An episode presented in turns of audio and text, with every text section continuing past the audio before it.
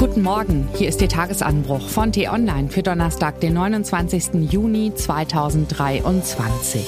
Was heute wichtig ist. Unruhen in Frankreich. Die Stimmung ist schon längst gekippt. Geschrieben von T-Online-Chefredakteur Florian Harms und am Mikrofon ist heute Ivi Strüving. Im Pariser Vorort Nanterre hat am Dienstagmorgen ein Polizist einen 17-Jährigen erschossen. Zunächst behaupteten die Beamten, der Junge habe sie überfahren wollen. Aufnahmen von dem Vorfall, die nun in den sozialen Medien kursieren, lassen diesen Schluss allerdings nicht zu, im Gegenteil. Inzwischen ermittelt die Staatsanwaltschaft gegen den Polizisten, der den Finger am Abzug hatte. In Folge kam es an mehreren Orten in Paris zu Unruhen, gegen die die Polizei wiederum mit rund 2000 Beamten vorging. Die Familie des 17-Jährigen kündigte zudem eine Klage wegen Mordes und Falschaussage gegen den Polizisten an. So die Lage, soweit die Fakten. Lassen Sie uns ein bisschen herauszoomen und überlegen, wofür diese Geschichte eigentlich steht. Mein Eindruck ist, was in Nanterre passiert ist, zeigt nicht nur ein Problem, das Frankreich nicht in den Griff bekommt. Es steht sinnbildlich für gleich mehrere Konflikte, die das Land seit Jahrzehnten belasten und die auch uns in Deutschland beschäftigen sollten. Zunächst kann niemand in Abrede stellen, dass Frankreich ein Problem mit Polizeigewalt hat. Allein bei Verkehrskontrollen kamen im vergangenen Jahr 13 Menschen ums Leben, so viele wie noch nie zuvor. Die Opfer meistens jung, männlich, aus Vorstädten oder mit Migrationshintergrund. Bei Demonstrationen ist für französische Polizisten nicht nur der Einsatz von Tränengas, sondern auch von Gummigeschossen alltäglich. Und der Innenminister Gérald Darmadin, der gibt sich gerne als Hardliner. Vor einigen Jahren warf er der rechtsextremen Politikerin Marine Le Pen vor, sie sei in ihrer Haltung zum Islam zu weich geworden. Ebenfalls unbestritten ist, dass der Job eines französischen Polizisten alles andere als ungefährlich ist. 80 Brennpunkte im ganzen Land sind vom Innenministerium als vorrangige Sicherheitszonen gekennzeichnet. Dort ist die Polizei mit mehr Personal aktiv, um gegen die hohe Kriminalität vorzugehen. Auch ist die Terrorgefahr in Frankreich besonders hoch. Islamisten haben in den vergangenen Jahren einen Mann geköpft, mit einem Laster wahllos Menschen überfahren oder mehrere Sprengstoffanschläge durchgeführt. Die Attentate von Paris im Jahr 2015 und in Nizza 2016 zählen zu den blutigsten auf unserem Kontinent seit mehr als 40 Jahren. Doch dienen diese Tatsachen als Rechtfertigung, auf einen 17-Jährigen zu schießen? Auf keinen Fall.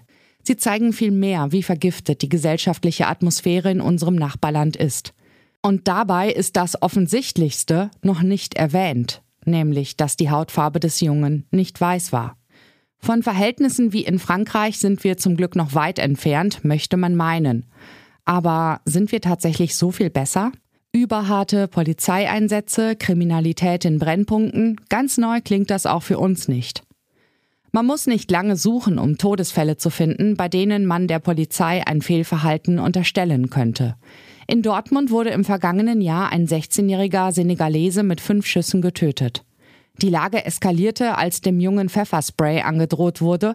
Wenig später setzten die Beamten fast zeitgleich einen Elektroschocker und ihre Schusswaffen ein.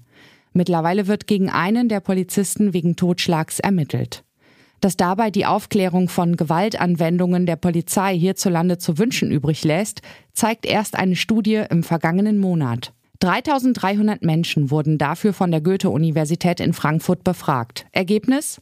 Häufig handle es sich bei den Opfern um junge Männer. Zu Anklagen kommt es fast nie. Das liegt nicht nur daran, dass viele nicht bereit sind, die Vorfälle zu melden, denn auch wenn sich die Staatsanwaltschaft damit befasst, werden mehr als 90 Prozent der Fälle eingestellt. Vorrangige Sicherheitszonen, wie in Frankreich, gibt es in Deutschland noch nicht. Aber manche würden sie sich vielleicht wünschen. Mitte des Monats kam es an zwei Tagen in Folge zu Massenschlägereien zwischen syrischen und libanesischen Familien in Castrop-Rauxel und Essen. Schnell war von Clankriminalität die Rede und mehr Polizeipräsenz wurde gefordert. Die Polizei in Castrop-Rauxel sprach dagegen später davon, dass der Streit zunächst unter Kindern ausgetragen wurde und dann eskalierte. Gänzlich fern sind uns die Vorkommnisse in Frankreich also nicht. Und sein Nachbar hat seine Probleme jahrelang nur mit noch mehr Härte lösen wollen. Wohin das führt, was wir davon lernen können? Frankreichs Innenminister Darmanin hegt angeblich schon Ambitionen, bei der Präsidentschaftswahl anzutreten. Aktuellen Umfragen zufolge liegt er allerdings meilenweit hinter der Führenden zurück, der rechtsextremen Marine Le Pen. Was heute wichtig ist. Kommt der nächste Bahnstreik oder nicht? Nach wochenlangen Verhandlungen hat die Bahn der Gewerkschaft EVG am Mittwoch eine Schlichtung vorgeschlagen.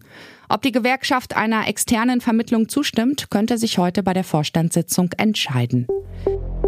Endet die Blauhelm-Mission in Mali? Dass die Bundeswehr die UN-Mission MINUSMA in Mali verlassen wird, ist bereits beschlossen.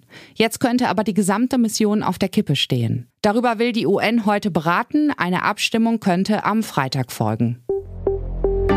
Gesundheitsminister Karl Lauterbach verhandelt weiter mit den Ländern, wie das Krankenhauswesen umgebaut werden kann. Genauere Vorstellungen will er am Nachmittag präsentieren. Das war der T-Online-Tagesanbruch, produziert vom Podcast Radio Detektor FM. Die Wochenendausgabe mit einer tiefgründigeren Diskussion finden Sie im neuen Podcast Diskussionsstoff. Einfach auf Spotify, Apple Podcasts oder Ihrer Lieblingspodcast-App nach Diskussionsstoff suchen und folgen. Vielen Dank fürs Zuhören und Tschüss. Ich wünsche Ihnen einen schönen Tag. Ihr Florian Harms.